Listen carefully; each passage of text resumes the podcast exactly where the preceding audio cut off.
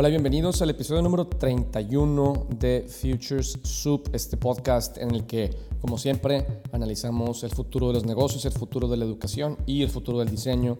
Como siempre, también yo soy Michelle García Novak y estoy aquí como su host. Soy director y fundador de Novak Innovation y también de la Escuela de Negocios School of Change. Y el año pasado eh, fue un año interesante porque fue un año en el que yo comencé pues digamos que mi camino en el proceso de convertirme en un creador de contenido, eh, que ha sido un proceso que, al que le he dedicado mucho tiempo, al que le he dedicado mucha cabeza, mucha energía, eh, que, me satisface un montón, que me conecta con, con mucha gente eh, a través de posts de Instagram, de este podcast, etc. Y lo que hice el año pasado fue tomé los primeros seis meses de contenido y los convertí en un libro eh, que cuando traté de ponerle un título y traté de encontrar eh, el ángulo correcto para, para poderlo nombrar, eh, pues me di cuenta que se trataba del trabajo creativo que, que yo he hecho y un poco la experiencia que, que, he tenido y los principios que he seguido y cómo estos principios pues son, son algo que yo quiero compartir con ustedes y que de alguna forma espero les, les sirvan para poder aplicar más y mejor su creatividad a los negocios. Y entonces estoy empezando ahora a, a promocionar mi libro, eh, a, hablar de él. No, no, lo he podido imprimir porque ha sido algo complicado, no he tenido tiempo eh, y, aparte pues hay un problema ahí porque por un lado y, tengo, hay varias formas de imprimirlo. Una, una forma es el yo hablar con una imprenta, imprimir, no sé, un montón de copias y luego venderlas en el tiempo y, pueden durarme mucho tiempo o poco tiempo, dependiendo de cuánta demanda haya por ellos. Y entonces he decidido promoverlo como un ebook, ¿no? que, puedes, que puedes descargar como un PDF, y porque todos los principios están ahí, o sea, el contenido está ahí. Sin embargo, la gente quiere el objeto, ¿no? Entonces, eh, creo que la opción es el poderlo vender a través, de, a través de Amazon y Amazon imprime cada copia cuando la gente lo pide.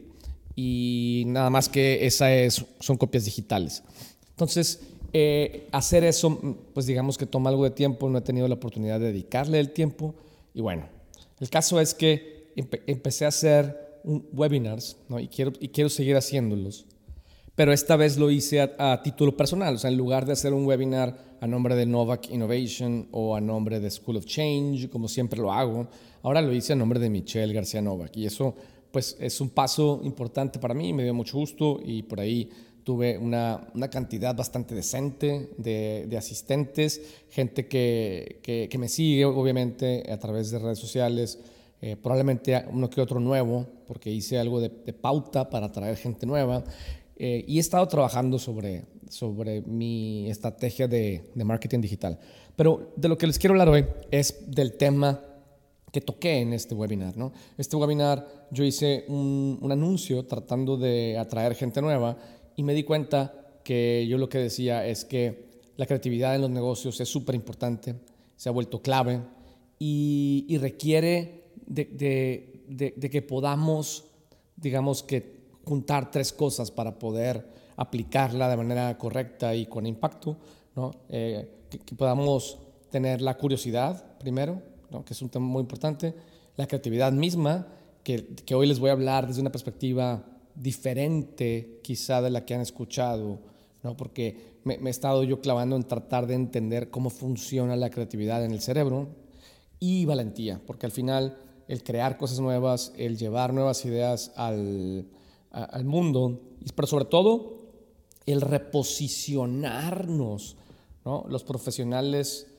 creativos, eh, en cuál es el rol que tenemos dentro de la sociedad, eh, me parece súper, súper importante. Y ese es exactamente el tema del cual quiero hablarles el día de hoy.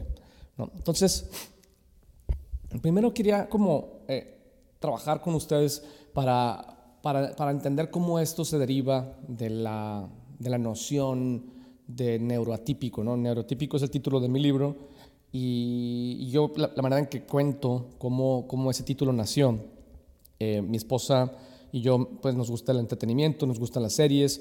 Hay una serie, una serie de teenagers realmente, es como una serie familiar que se llama Atypical, eh, que básicamente es una familia que tiene dos hijos adolescentes y uno de los hijos adolescentes eh, tiene, tiene, tiene, está en el espectro de autismo. ¿no?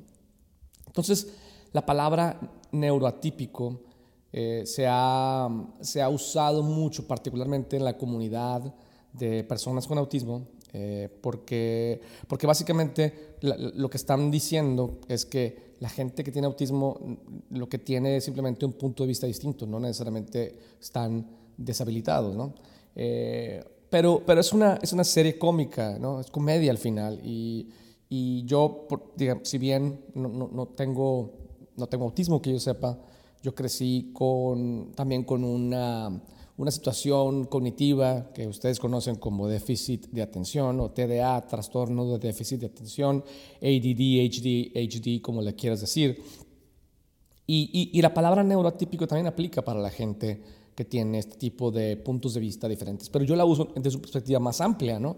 Para mí, la gente neurotípica es la gente que creció y se acomodó eh, en, un punto de vista tradicional. Que, no cuestiona y, que consume en lugar de crear. Lo digo con un poquito, una perspectiva crítica, pero no necesariamente eh, tanto, ahorita les digo por qué. Y para mí, desde esta perspectiva del libro, la gente neurotípica es gente cuyo cerebro funciona diferente al promedio y esto pues afecta varias cosas. Afecta la, la forma en la que vemos al mundo, afecta la forma en la que procesamos información, afecta la manera en que reaccionamos a las cosas que están allá afuera. Y, todo esto es diferente a lo que la mayoría de las personas consideran normal. ¿no? Y, entonces, regresando a la serie, y un poco, eh, mi esposa y yo nos reímos porque cada vez que, que este personaje, eh, que, tiene un poquito de, autismo, hacía cosas chistosas, mi esposa se reía y decía, es que ese eres tú. ¿no? Y siempre me ha dicho, me sorprende lo bien que puedes funcionar en ciertos contextos en tu trabajo y lo mal que funcionas en cosas bobas de la vida diaria. Y, de ahí viene un poco la inspiración de neurotípico. Entonces, si neurotípico es una manera de ser y una, manera de pensar que es muy diferente a lo que la mayoría de las personas consideran normal, entonces yo, yo quería definir, pues, qué es normal. Entonces, normal encontré una, descripción bien interesante que dice que es una persona que se conforma a un tipo de estándar o patrón que es regular y no se desvía de las reglas ni de los principios establecidos. Esa es una persona normal. Y yo nunca pude ser una persona normal. se los prometo, lo intenté, pero no está en mí. La forma en la que mi cerebro está cableado es diferente, así como asumo que le sucede también a muchos de ustedes. Entonces, cuando me di cuenta de eso, eventualmente en la vida adulta, dije, pues qué bueno que no soy normal, o sea, no, tengo interés en ser una persona que se conforma al estándar, a las reglas y a los principios establecidos. Y yo creo que si bien lo normal no es malo, ¿no? Lo normal no es más que la norma, no es más que la norma que domina, o sea, el patrón establecido de, la forma de ser, de la forma de trabajar, de la forma de vivir, de la forma de pensar. pero yo creo que muchos de los problemas que estamos viendo hoy, desde la pandemia misma, el, calentamiento global, eh, la contaminación del medio ambiente, digamos que la pérdida un poco de, de identidad, un montón de cosas, son por exceso de normalidad. Y creo que el mundo está gritando que necesita un balance, ¿no? que necesita un balance neurotípico. Y por eso a mí me gusta decir que el futuro es neurotípico. Entonces hoy voy a hablarles un poco acerca de cómo podemos y debemos y tenemos el deber de cambiar el rol que tiene la creatividad en la sociedad. Y esa es un poco una introducción que voy a hacer y luego voy a hablar de cómo y las implicaciones que tiene en términos de curiosidad, creatividad y valentía. Entonces, este, esta, esta idea del rol que tiene la creatividad en, en la sociedad, y lo digo desde el punto de vista de, primero, para quienes tenemos un perfil creativo por default, y también para quienes tienen un perfil un poco más neurotípico y que están buscando desarrollar eh, su creatividad. Yo creo que eh, la sociedad le ha dado un rol a la creatividad en el mundo eh, que tiene que ver con el ser artista. Entonces esta sección yo quiero llamarle No seas artista. Y creo que la escuela, que de alguna forma es la, es la, es la institución que nos amolda a lo que la gran mayoría de las personas consideran normal y lo que, consideran que el mundo necesita. Yo creo que la escuela, particularmente a quienes tenemos interés o perfil creativo, nos falló dos veces. Primero, porque trató de convertirnos en zombies que solo siguen instrucciones. O sea, trató de decirnos, no uses tu imaginación, yo ya tengo todas las respuestas. No, no te preocupes por las preguntas, solamente memorízate estas respuestas y actúa en función de ellas. Eso es lo primero.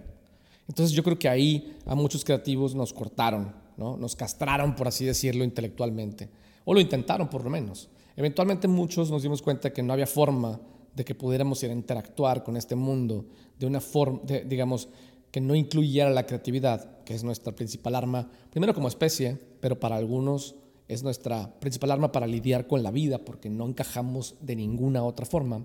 Cuando escogimos una profesión creativa nos falló por segunda vez la escuela, porque lo que nos dijo es, tú, si quieres dedicarte a la creatividad, aquí está el pequeño nicho que hay para ti, que es el ser un artista, y nos formó como artistas, a los diseñadores, a los arquitectos. ¿no? Eh, eh, si bien nuestro trabajo claramente consiste en solucionar problemas, ¿no? lo, que la, lo, que, lo que la sociedad nos dice es, pues tú solucionas problemas a través de estas imagencitas ¿no? y estos, estos objetitos, estos espacios bonitos y, y, a algunas personas les gustan, ¿no? Hay gente de la elite, ¿no? De la gente normal que, que, pues que se siente inspirada por ese trabajito, entonces, pues a cambio de él te van a dar un dinerito. Pero, pero, pero ese dinerito es porque tú estás expresando a través de esos espacios y de esas imágenes y de esos productos, pues tu, tu, tu inspiración, ¿no? tu creatividad, todo eso así bien interesante y bien raro que haces. Eh, y yo creo que, que, esa formación artística nos tiene atorados profesionalmente, espiritualmente, en términos de, nuestras ganas de hacer cosas y sobre todo económicamente. Entonces, para eso, ¿no? voy, a, tratar de definir a qué me refiero con arte. ¿no? Yo creo que arte, eh, de, acuerdo a las definiciones que yo encontré por aquí en, en diccionarios, es, es la expresión o la aplicación de la creatividad y la imaginación humana para producir obras que buscan ser apreciadas principalmente por su poder emocional y por su poder estético. ¿no? Y ese es un poco lo que nos dijeron este, a los profesionales creativos. Tu trabajo es, y nos lo dijeron implícitamente, ¿eh? nadie, nadie nos, lo dijo explícitamente. Tu trabajo es usar el poder de la emoción y de la estética para conectar con gente, ¿no? para hacer que un producto, servicio o espacio se vea más atractivo. Pero that's it. ¿no? O sea, tu trabajo es poner el lipstick al cerdo, como dicen los gringos.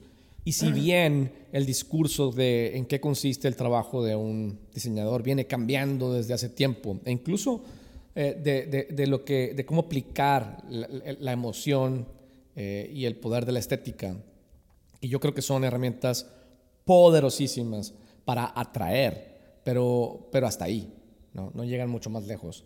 Yo, yo admiro mucho, por ejemplo, el trabajo de Andy Warhol, que que ustedes saben es este artista del, de, digamos, pop artist de los 70s y 80s y 60s, que de alguna forma para mí es de los primeros ejemplos de alguien que empieza a entender cómo su creatividad puede, puede, puede cambiar la sociedad y puede cambiar los negocios. ¿no? yo diría que es de los primeros diseñadores gráficos, Andy Warhol, en sus pinturas, pues digamos que representaba la cultura comercial de, la época, del inicio del consumismo eh, y de la clase media. El, consumismo no nada más de productos eh, y servicios, sino también de la cultura mediática, de las celebridades que a él pues, le, atraían un montón, y, un poco la economía detrás de eso. Eh, y si bien él como artista fue, es, es, lo que lo hizo famoso, pues también de alguna forma fue emprendedor, ¿no? Eh, fundó la revista Interview, una, una, revista enfocada en celebridades, y entendió, yo digo, que, que la estética puede ser un arma de conexión emocional que podía y debía ser usada comercialmente. Entonces, me gusta su perfil porque si bien no representa lo que yo quiero empujar ahorita, yo creo que representa los inicios, ¿no? E, entonces, en ese sentido, yo lo que creo es que la gente que tenemos un, perfil creativo o una profesión creativa o la gente que estamos convencidos de que la creatividad necesita ser usada de forma distinta, yo digo, no seamos artistas, ¿no? Y algunos amigos míos artistas se sienten muy ofendidos por por, por, esto, por este punto de vista. De hecho, por ahí este, Paul West es un, es un buen amigo. Él, Paul West tiene un, un, un, pequeño despacho de, de diseño gráfico en, en Londres, este, junto con Paula, su esposa, Paul y Paula. Eh, eh, digo, no, no, escuchan mi podcast porque no hablan español, pero igual les mando un saludo. Y cuando yo post, hice un post el año pasado con esta idea de Don't be an artist, eh, estaba, muy, estaba muy enojado conmigo y me mandó por ahí un mensaje muy, muy ofendido, ¿no? porque él dice que los artistas son quienes se arriesgan a hacer cosas nuevas para que el resto de la gente no tenga que hacerlo. Yo digo, estoy de acuerdo. No, le contesté, la verdad, porque lo respeto mucho. Pero mi, mi, reacción es, estoy de acuerdo. Nada más, nada más hay que cambiar hacia dónde apuntamos esa pistola. ¿no? El problema es que apuntamos la pistola a un universo muy pequeño, muy banal y muy self-serving. Y yo creo que el mundo necesita que esa pistola ¿no? la convirtamos en una escopeta y ampliemos ¿no? el, el, el, impacto que tiene. ¿no? Entonces, yo creo que por ahí hay, hay varios pensadores eh, que han estado analizando el rol de la creatividad en, en el mundo y, y, hablan de cómo la creatividad en el mundo necesita pasar de, de, de estas pequeñas cosas que si bien son muy tangibles, son relativamente inocuas, como, ah, como hacer una escultura, una pintura, un logotipo, y empezar a diseñar la, la, las estructuras, empezar a, a, a, aplicar nuestra creatividad para repensar las estructuras sobre las cuales está montada nuestra civilización y nuestra humanidad. Y ese es exactamente el discurso que yo he venido empujando en los últimos 20 años, ¿no? Y, que creo que va avanzando de alguna forma, ¿no? Entonces, por ahí hay una, hay una gráfica de Richard, Richard Buchanan que, que habla de, de, cómo está cambiando el, el, enfoque y el impacto de la creatividad en la vida, ¿no? Entonces, empezamos con cosas muy tangibles, como las que les decía yo ahorita del trabajo de Andy Warhol, que, que son, básicamente son la parte gráfica, la parte de comunicación, ¿no? Que son logotipos, iconos, publicidad, arte en general, ¿no? Eh, digamos, bidimensional en, en, su naturaleza. Eventualmente evolucionamos también a entender cómo la creatividad tiene que estar eh, enfocada también en la creación de, de, de, objetos tridimensionales, espacios como la arquitectura, productos como el diseño industrial, aplicaciones, en este caso eh, muy recientemente, en los últimos 20 años, que de alguna forma no son, no son tridimensionales, ¿no? pero que, que, son el puente entre, entre estos dos primeros aplicaciones, imágenes y objetos, y lo que sigue. Pero hace poco, eh, por ahí me, me entrevistaron para la, la, gente de Cool Hunter. Están haciendo un documental analizando los últimos 10 años de diseño en México y la pregunta es, ¿dónde está el diseño en México? Y, y, yo lo que, lo que le respondí es, está aquí en estos dos. O sea, en diseño en México básicamente está entre la gente que se dedica a hacer logotipos, iconos y publicidad y la gente que se dedica a hacer espacios, productos y aplicaciones. Y de alguna forma yo diría que las, principales ciudades en México, bueno, la Ciudad de México, pues hay muy buenos arquitectos y diseñadores industriales. La ciudad de Monterrey hay muy buena gente que trabaja en publicidad y en diseño gráfico. Y a lo mejor, en teoría, se supone que la ciudad de Guadalajara está enfocada en, en el desarrollo de aplicaciones. Yo lo escucho y se supone, no me consta. ¿No? Siento que ahí hay más política que acción, pero ese es mi punto de vista. Y si ofendo a alguien, me avisan. Eh, pero, pero tenemos que salir de este pequeño nicho ¿no? que la sociedad nos dijo, ustedes los raros, enfóquense aquí. ¿no? Y tenemos que pasar hacia cosas más grandes. Por ejemplo, eh, en los últimos 10, 15 años hemos venido hablando de cómo la creatividad tiene que estar enfocada en la interacción, o sea, pasar de imágenes a objetos y de objetos a interacción. Empezamos a diseñar algo menos tangible, ¿no? empezamos a diseñar la relación que hay entre la gente y las cosas. ¿no? Estás diseñando lo que está en medio. ¿no? Y por ahí hace mucho conocí a un diseñador que se llama Branko Lukic. Eh, Branko Lukic trabajó en IDEO y luego puso su propio... Eh, su propio despacho que se llama Non-Object y precisamente porque él hace Interaction Design. Lo que quiere decir es, no estoy diseñando el objeto, estoy diseñando la relación cognitiva que hay entre el objeto y la gente, la facilidad de uso, el entendimiento, etc. ¿no? Y ahí está el diseño de servicios, el diseño de usabilidad, y el diseño de experiencias que se han vuelto súper importantes en la razón por la cual compramos y usamos productos y servicios y la razón por la cual las compañías más importantes y más exitosas del mundo han estado ganando. Pero no necesitamos ni debemos ni podemos quedarnos ahí. Tenemos que graduarnos de eso y si bien muy pocos profesionales creativos o muy pocas personas, aunque sean de corte más tradicional, entienden que la creatividad puede y debe enfocarse ahí, necesitamos eventualmente graduarnos hacia lo que sigue, ¿no? Pasar de las imágenes a los objetos, de los objetos a la interacción y de la interacción a los sistemas, ¿no? Y esta es para mí la frontera más interesante de la aplicación de la creatividad. Enfocarla en el diseño de sistemas. ¿Como qué sistemas? ¿Como software? No. Eso para mí tiene más que ver con la usabilidad, sino con sistemas un negocio, una empresa es un sistema, una organización completa es un sistema, ¿no? Y los sistemas, o sea, no solamente los negocios y las empresas, sino el diseño de los sistemas y las instituciones sobre las cuales está montada la vida, como la educación, el gobierno, entre otras, ¿no? Entonces, eh, yo creo que los profesionales necesitamos empujar esta idea de que nuestro trabajo va más allá de logotipos, de productos, aplicaciones y espacios. Y empezar a, trabajar, a aspirar a trabajar en, entre el, en, el dominio o en el universo de la interacción y de los sistemas. ¿Por qué? Porque eso es lo que el mundo necesita.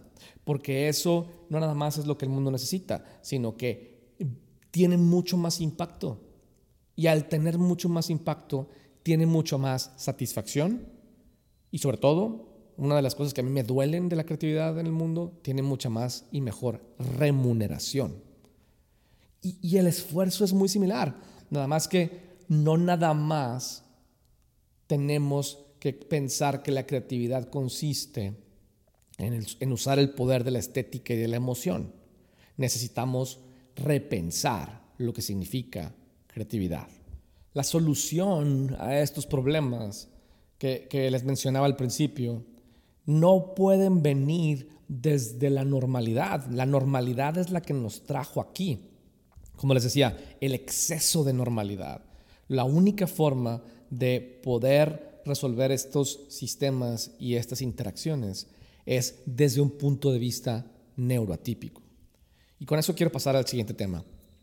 ¿Cómo diablos podemos reposicionar nuestro trabajo en la sociedad para tener licencia para tener más impacto y cobrar más dinero. Necesitamos primero entender que la relación que hay entre la curiosidad, la creatividad y el coraje o la valentía. Tres Cs. Entonces, yo creo que en el tema de la curiosidad, regresando a la formación y al rol que la sociedad nos quiso dar en el mundo, está esta idea del perfil de la gente que es un knower, que sabe, que sabe lo que tiene que saber, o que es un learner, que considera que hay mucho que aprender. Y hay una gran diferencia entre los dos. Yo creo que una de las razones por las que yo trabajo con muchas mujeres es porque las mujeres tienden más a ser learners que a ser knowers en el mundo, por alguna razón. No, seguramente por, por, porque el rol que les dio la sociedad en el mundo también está limitado y ellas también quieren revelarse. ¿no? Sin embargo, esa es una de las razones por las que las mujeres me parecen un perfil súper importante, particularmente en este proceso de reposicionar el rol de la creatividad en el mundo. Entonces, eh, ¿a qué me refiero con curiosidad? No?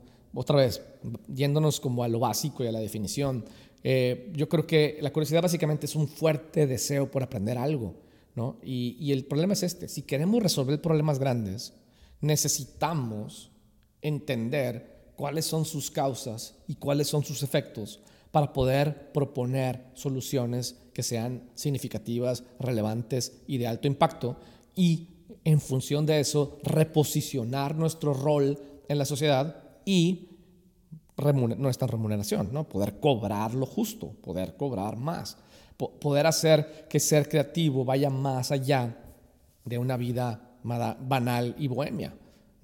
Entonces, eh, la curiosidad es clave. ¿No? Eh, el problema es que la escuela trataron de, empujarnos a actuar sin pensar, sin entender. Lo que nos dijeron es, no te preocupes por las preguntas, aquí están las respuestas, solamente memorízatelas, ¿no? Y haz exactamente lo que, estos principios dicen, ¿no? Yo creo que la, la, analogía mecánica bajo la cual creamos las organizaciones en el siglo XX, en, la economía industrial, en la que todavía estamos, pero andamos medio saliendo, eh, requería esto de nosotros. Decía, sabes, yo soy el mastermind, quién sabe quién, ¿no? La sociedad, la elite, quien tú quieras. Y yo nada más digo, tú eres un engrane, tú eres un engrane y tú eres un engrane. No te preocupes por nada. Solamente da las vueltas ¿no? que necesito que des para que produzcas lo que necesito que produces. Y si tú entiendes o no lo que estás haciendo, no importa.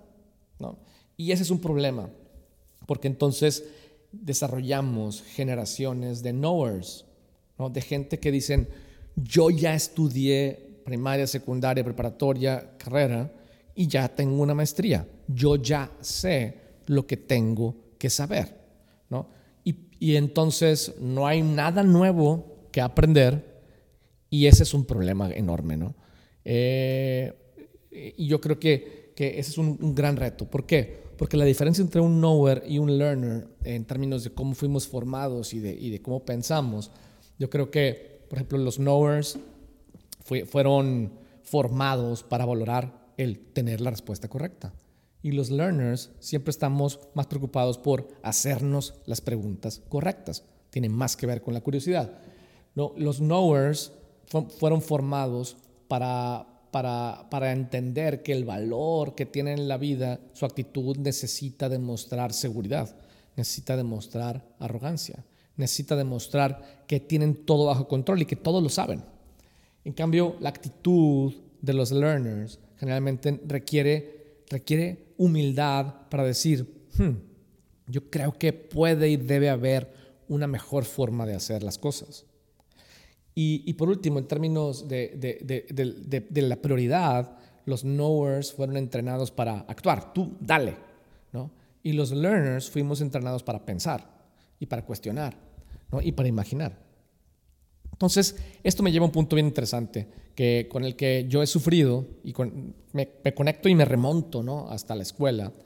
Eh, yo recuerdo que cuando, cuando entré a la primaria, eh, particularmente me acuerdo de segundo de primaria, eh, era muy difícil para mí el conectarme con lo que estaba pasando en el presente, o sea, lo que estaba pasando en el salón de clase.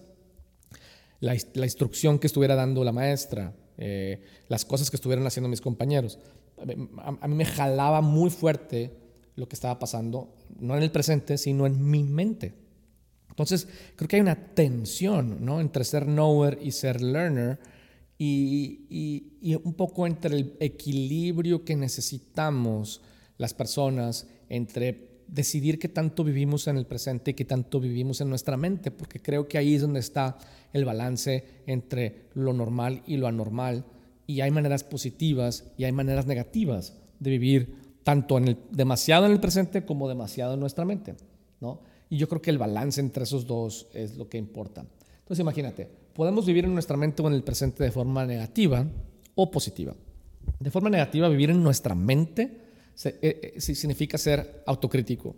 Entonces, un poco lo que, lo que nos formó la sociedad y la escuela nos dijo es, La única, la única, el único rol que tiene tu mente es el que cuando quieres cuestionar algo, sentirte inseguro, ¿no? Y decir, y sentir como la voz de un narrador deportivo en tu mente que dice, eh, ahí va Michelle haciendo tonterías y ahí vas otra vez y te vas a equivocar y la gente te va a juzgar, mejor no lo hagas.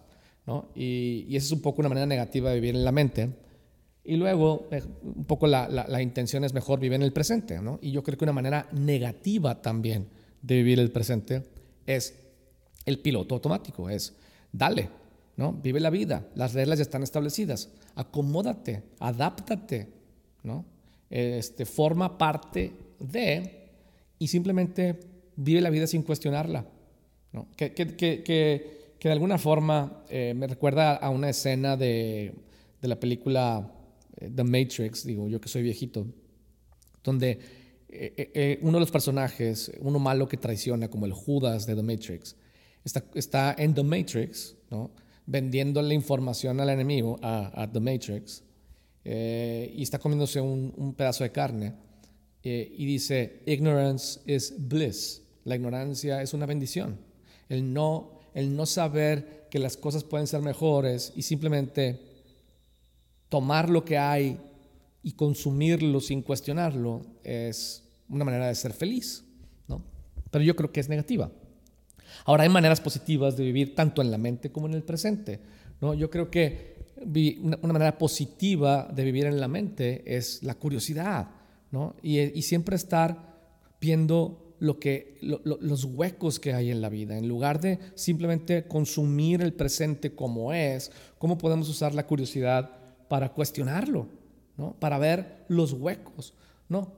Como, como dicen, los artistas están entrenados para ver el espacio negativo, ¿no? en términos metafóricos, pero no nada más visualmente, sino ver el espacio negativo entre lo que existe y lo que podría existir. El mundo como es y como podría ser, ver las oportunidades, ver los problemas. ¿no? La curiosidad sirve para eso. Ahora, de nada nos sirve el, simplemente ver los huecos que hay en el mundo, las necesidades que hay en la sociedad que no están bien atendidas, si no hacemos algo al respecto. ¿no? Porque creo que también hemos forjado una generación de, de personas que son muy críticas, pero que luego no necesariamente actúan en consecuencia. ¿no? Sí, protestar, no, no me refiero a protestar, me refiero a proponer. ¿Cómo pasamos de la protesta a la propuesta? No, y ahí es donde yo creo que viene esta idea de vivir positivamente en el presente, que tiene que ver con estar engaged, que es con estar en flow, con, con llevar nuestra, nuestra curiosidad a la acción. ¿no? Eh, entonces están estas cuatro posibilidades. O, o, vivo autocrítico o vivo en piloto automático, o combino la curiosidad con la acción.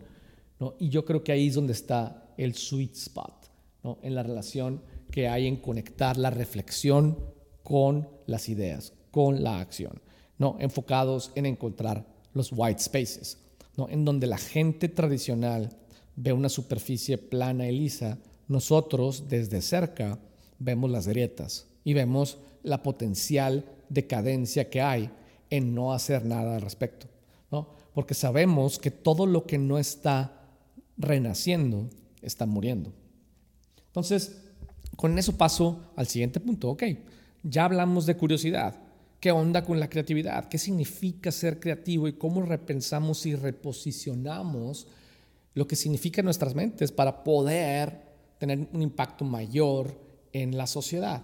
¿no? Para mí hay una, este, la forma en la que más me ha gustado entenderla es la perspectiva de un autor que se llama Jeff Hawkins. Jeff Hawkins eh, estuvo muy, muy activo a finales de los 90, principios de los años 2000. Le he perdido la pista últimamente, pero escribió un libro eh, a, principios de los 2000 que se llama On Intelligence. Básicamente Jeff Hawkins es un emprendedor de Silicon Valley. Ustedes, quienes tengan más, más o menos edad para acordarse, él, inventó el, bisabuelo del iPhone, un aparato que se llamaba Palm Pilot, que es un PDA, Personal Digital Assistant, que era como una especie de iPhone donde tenías tu agenda y tu calendario y. ¿no? Eh, eventualmente ese producto pasó de moda y luego inventó el primer eh, teléfono inteligente que se llamaba Palm trío, treo, ¿no? Eh, y, entonces ese fue el abuelito del, iPhone, ¿no? A principios de, los 2000, por ahí del 2005 más o menos. Y él básicamente su, su, su, driver en la vida era entender cómo funciona la inteligencia, porque él pues, se ha dedicado principalmente a, a desarrollar inteligencia artificial. ¿no? Eh, y entonces él entendió una cosa, ¿no? la creatividad, la manera en que él la define es el poder hacer predicciones sobre el futuro usando analogías como inspiración o como input. Suena extraño, pero en realidad no es tan extraño. Básicamente lo que quiere decir es, una idea es básicamente una, una apuesta, ¿no? es una predicción de que algo que hoy no existe va a funcionar para atender ese problema o white space que ya identificamos. ¿No? Y es una predicción de decir, y la mejor forma de encontrar ideas es, es trayéndolas de otros lados, ¿no? de otras industrias, categorías, contextos, ¿no? importándolas a un lugar nuevo, conectando dos cosas que antes no estaban conectadas, creando una nueva solución. ¿no? Las mejores ideas siempre están basadas en ideas que ya existen. Ese es uno de los pleitos que yo tengo a veces con mi equipo, porque generalmente tendemos a pensar que la originalidad es importante y que, y que la originalidad se logra el no haciendo investigación acerca de qué soluciones ya existen en el universo. Eh, entonces, un poco, un poco yéndonos a lo básico, desde esta perspectiva, la definición de creatividad consiste en hacer predicciones sobre el futuro, observando cosas que ya funcionan y existen en un dominio o contexto inesperado, ¿no? Y aplicándonos en, aplicándolos en nuevos dominios o contextos desde esa perspectiva consiste en conectar puntos existentes de una forma nueva y sorprendente, de tal suerte que puedan generar nuevo valor para quienes lo crean y para quienes lo consumen o lo usan. Entonces, todos los días en nuestra vida, lo que dice Jeff Hawkins es, usamos la creatividad para muchas cosas. Algunas de ellas son rutinarias y otras de ellas son actos de genialidad, pero el proceso es el mismo. Entonces, imagínate, en la, en la vida cotidiana, en la vida diaria, usamos la creatividad para cosas como cuando vamos a un restaurante que nunca hemos ido, llegamos, nos queremos lavar las manos y podemos predecir el futuro. De una manera súper simple. Podemos predecir que en este restaurante hay un baño. Podemos predecir que el baño tiene un lavabo, un WC, agua, jabón y algo con que secarte las toallas. ¿Por qué podemos predecirlo? Porque lo hemos visto en otros restaurantes. Entonces, usamos la, analogía o la información que hemos obtenido al visitar otros restaurantes para asumir que en este restaurante va a haber un baño. Y no solo eso, sino podemos predecir dónde está. Podemos predecir que va a estar escondido, que no está a la vista. ¿no? Podemos predecir que está al fondo del restaurante y podemos predecir que hay una seña, un señalamiento que me indica cuál es el correcto para mí, hombres, mujeres. ¿no? Y, igual, ¿cómo podemos predecir eso? Ah, usando información de otros restaurantes que hemos visitado. Y lo mismo pasa no nada más en temas cotidianos, sino en temas un poquito menos cotidianos. Otro ejemplo que usa Jeff Hawkins, él le gusta tocar el piano, le gusta la música y dice, yo sé tocar el piano. Pero un día me compré un, vibráfono, básicamente es una marimba. Y me di cuenta de algo bien interesante. Me di cuenta que yo puedo ¿no? tocar la misma canción que toco en el piano, la puedo más o menos tocar en la marimba y el proceso es el mismo. Yo puedo predecir que puedo tocar esta canción, puedo predecir el futuro, usando como referencia una analogía, que es el piano, pero encontrando el patrón que tienen en común. Entonces el patrón son las teclas. Si el piano tiene ocho teclas blancas y cinco negras, ¿no? en, un acomodo muy particular, eh, se da cuenta que la marimba tiene dos filas de teclas. ¿no? Unas de ellas parecieran que son como las teclas blancas y las que están arriba, que son tres y dos y tres y dos, parecía que son como las teclas negras. Y él lo que dice es, hmm, apuesto que puedo, si, si, si si, trato de tocar la marimba como toco el piano, puedo tocar la misma melodía que toco en el piano. Y eso que el piano se toca con los dedos, la marimba se toca como con baquetas, con palitos. Eh, o sea, la memoria muscular es completamente distinta. Y efectivamente, encontró el patrón de relación y si bien no lo puede tocar con la misma destreza, lo puede hacer. Importó de un contexto, de un, de un instrumento, un entendimiento y lo trajo a otro y, y, pudo predecir que iba a funcionar y funcionó. ¿no? Y entonces, ¿en qué consiste la creatividad? ¿O en qué consiste la genialidad? ¿O la capacidad de, de, de resolver problemas de forma inesperada, contundente, significativa y relevante como estas interacciones y sistemas de los que estamos hablando requieren? Pues en la capacidad de ver los problemas con optimismo y asumir que ya existe una respuesta allá afuera para el problema que estamos tratando de resolver, solamente que existe en otro contexto. Y lo que hay que hacer es identificarla, ¿no? darle forma y, digamos que, calibrarla para que funcione en este otro contexto.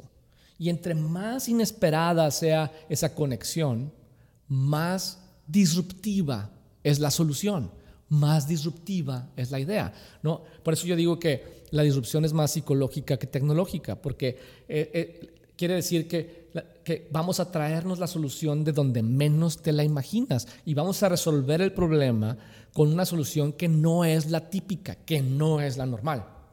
¿no? Y yo uso de ejemplo eh, el trabajo, por ejemplo, de, del arquitecto ingeniero Santiago Calatrava, que para mí sus obras, si bien son obras eh, de arquitectura, pues tienen un toque de genialidad, bueno, de arquitectura y de ingeniería industrial. Eh, hay obras muy importantes, ¿no? hay, hay, puentes en, en, en, Valencia, eh, hay museos, ¿no? hay estaciones de metro en Nueva York, ¿no? la que está ahí en el World Trade Center, que es como, que pareciera como una serie de vértebras y toda la, todo el lenguaje estructural de los puentes y de los edificios que hace Santiago Calatrava eh, tienen una inspiración eh, analógica en algo extraño, ¿no? Tienen una belleza impresionante, pero también tienen una funcionalidad impresionante. Entonces, si tú comparas, por ejemplo, la espina dorsal de un pez con la, con la estación de World Trade Center en Nueva York, ¿no? es muy similar. ¿no? Entonces, claramente él dijo, si esta estructura funciona para un pez, también debe funcionar para esta estación o para este puente o para este edificio. Y entonces él conecta cosas que parecieran que están completamente desconectadas e importa un poco la funcionalidad, la estructura y la estética también de, de las estructuras óseas de los seres vivos y las conecta con la creación de puentes, edificios, eh, estaciones y, estructuras, digamos, equipamiento eh, en las ciudades. Eh, y, es genial, ¿no? Y es literalmente un genio, ¿no? ¿Y, en qué consiste su genio? En predecir que si algo funciona en las estructuras óseas de los seres vivos, también puede funcionar en las estructuras óseas de la ciudad. Esa es la genialidad. En eso consiste, en conectar ese tipo de cosas. ¿No? ¿Y qué implicaciones tiene esto para nosotros? Pues tiene implicaciones de consumir más y mejor, consumir más información, consumir más experiencias, ¿no? tener más y mejores referencias y en conectar, ¿no? en conectar cosas que previamente no estaban conectadas, ¿no? Eh, en conectar referencias con problemas, ¿no? el ver la, posible conexión que hay entre algo que existe en un, en un universo y el problema que tenemos en otro contexto. ¿no? Y en eso consiste la creatividad, en hacer mejores conexiones, en predecir que algo que funciona en un contexto análogo va a funcionar en un contexto específico. ¿no? Y eso me lleva al tercer tema, que es el tema de la valentía. ¿Por qué? Porque para poder ver problemas desde una perspectiva nueva y para ver conexiones que nadie ve, se requiere coraje y valentía, sin duda. ¿A qué me refiero con valentía?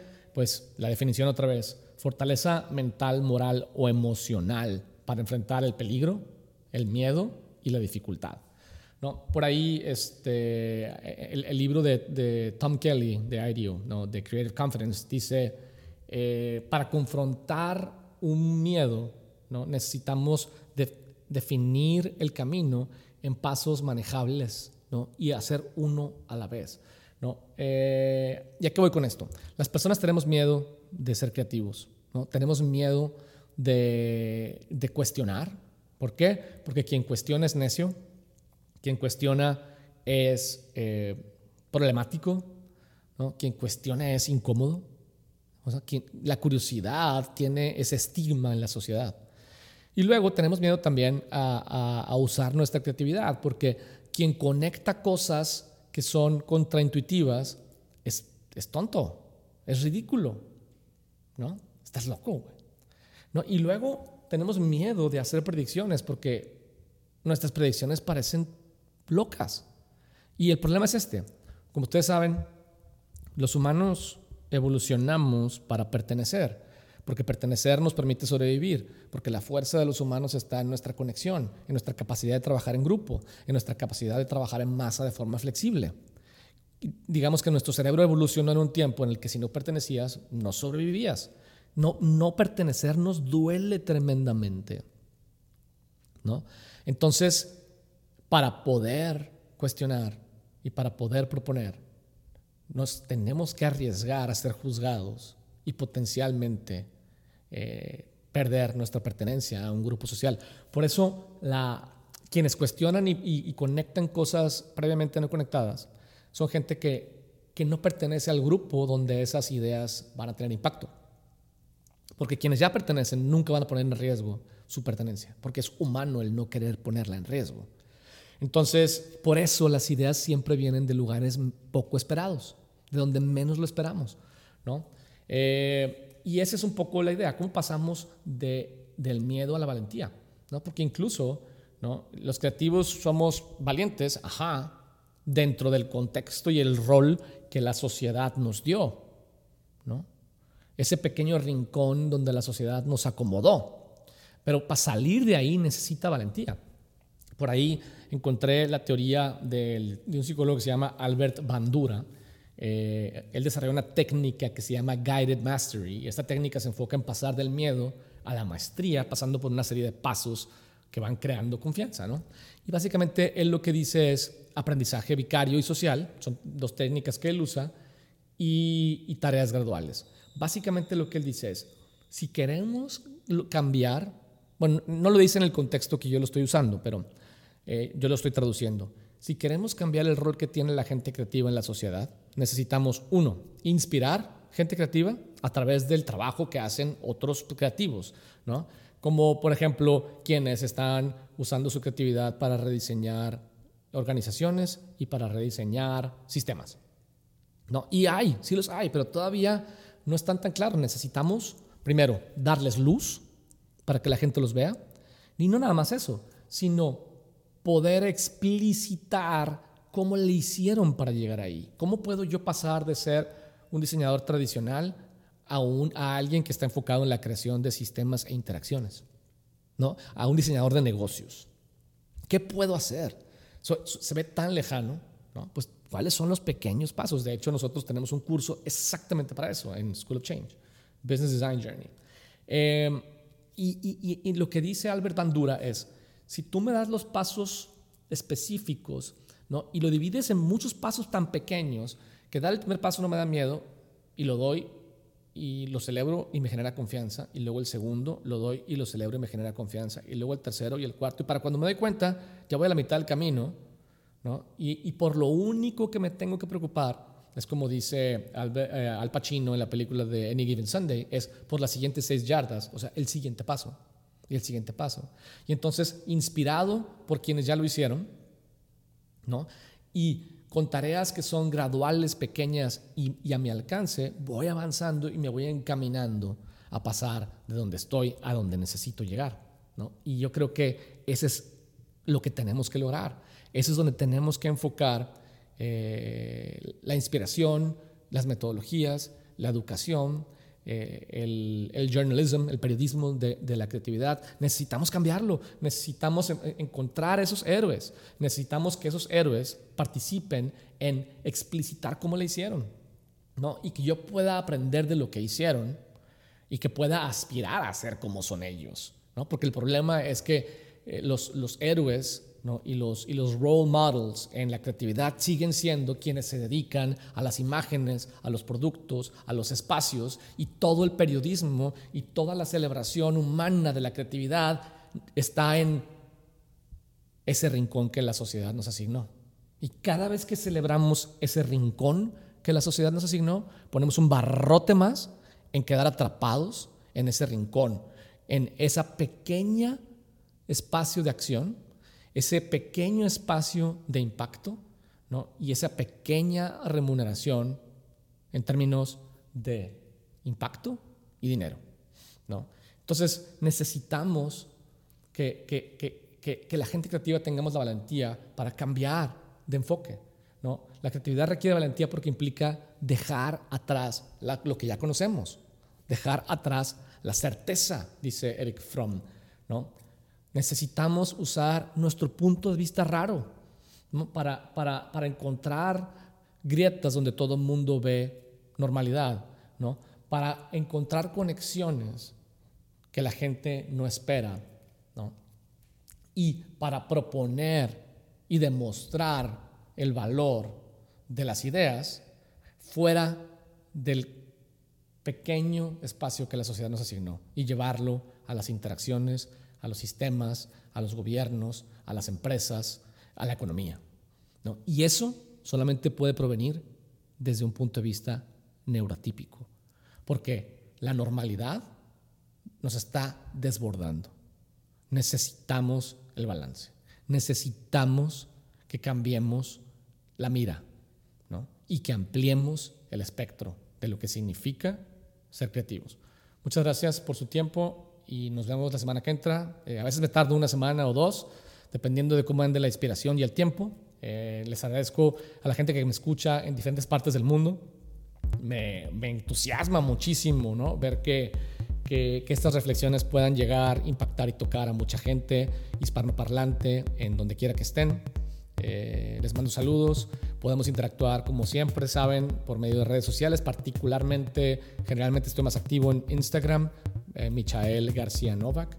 Y, bueno, seguiré haciendo webinars para quienes estén interesados, estén ahí al pendiente. Los voy a anunciar en mi cuenta de Instagram, eh, que luego los voy a convertir en podcasts. Y un poco he estado tratando de, como les digo, de conectar de forma eficiente un tema grande y luego convertirlo en, en pequeños bytes de contenido y, voy, a, este, voy a sacar algunos productos a título personal también, ¿no? algunos pequeños cursos eh, y herramientas.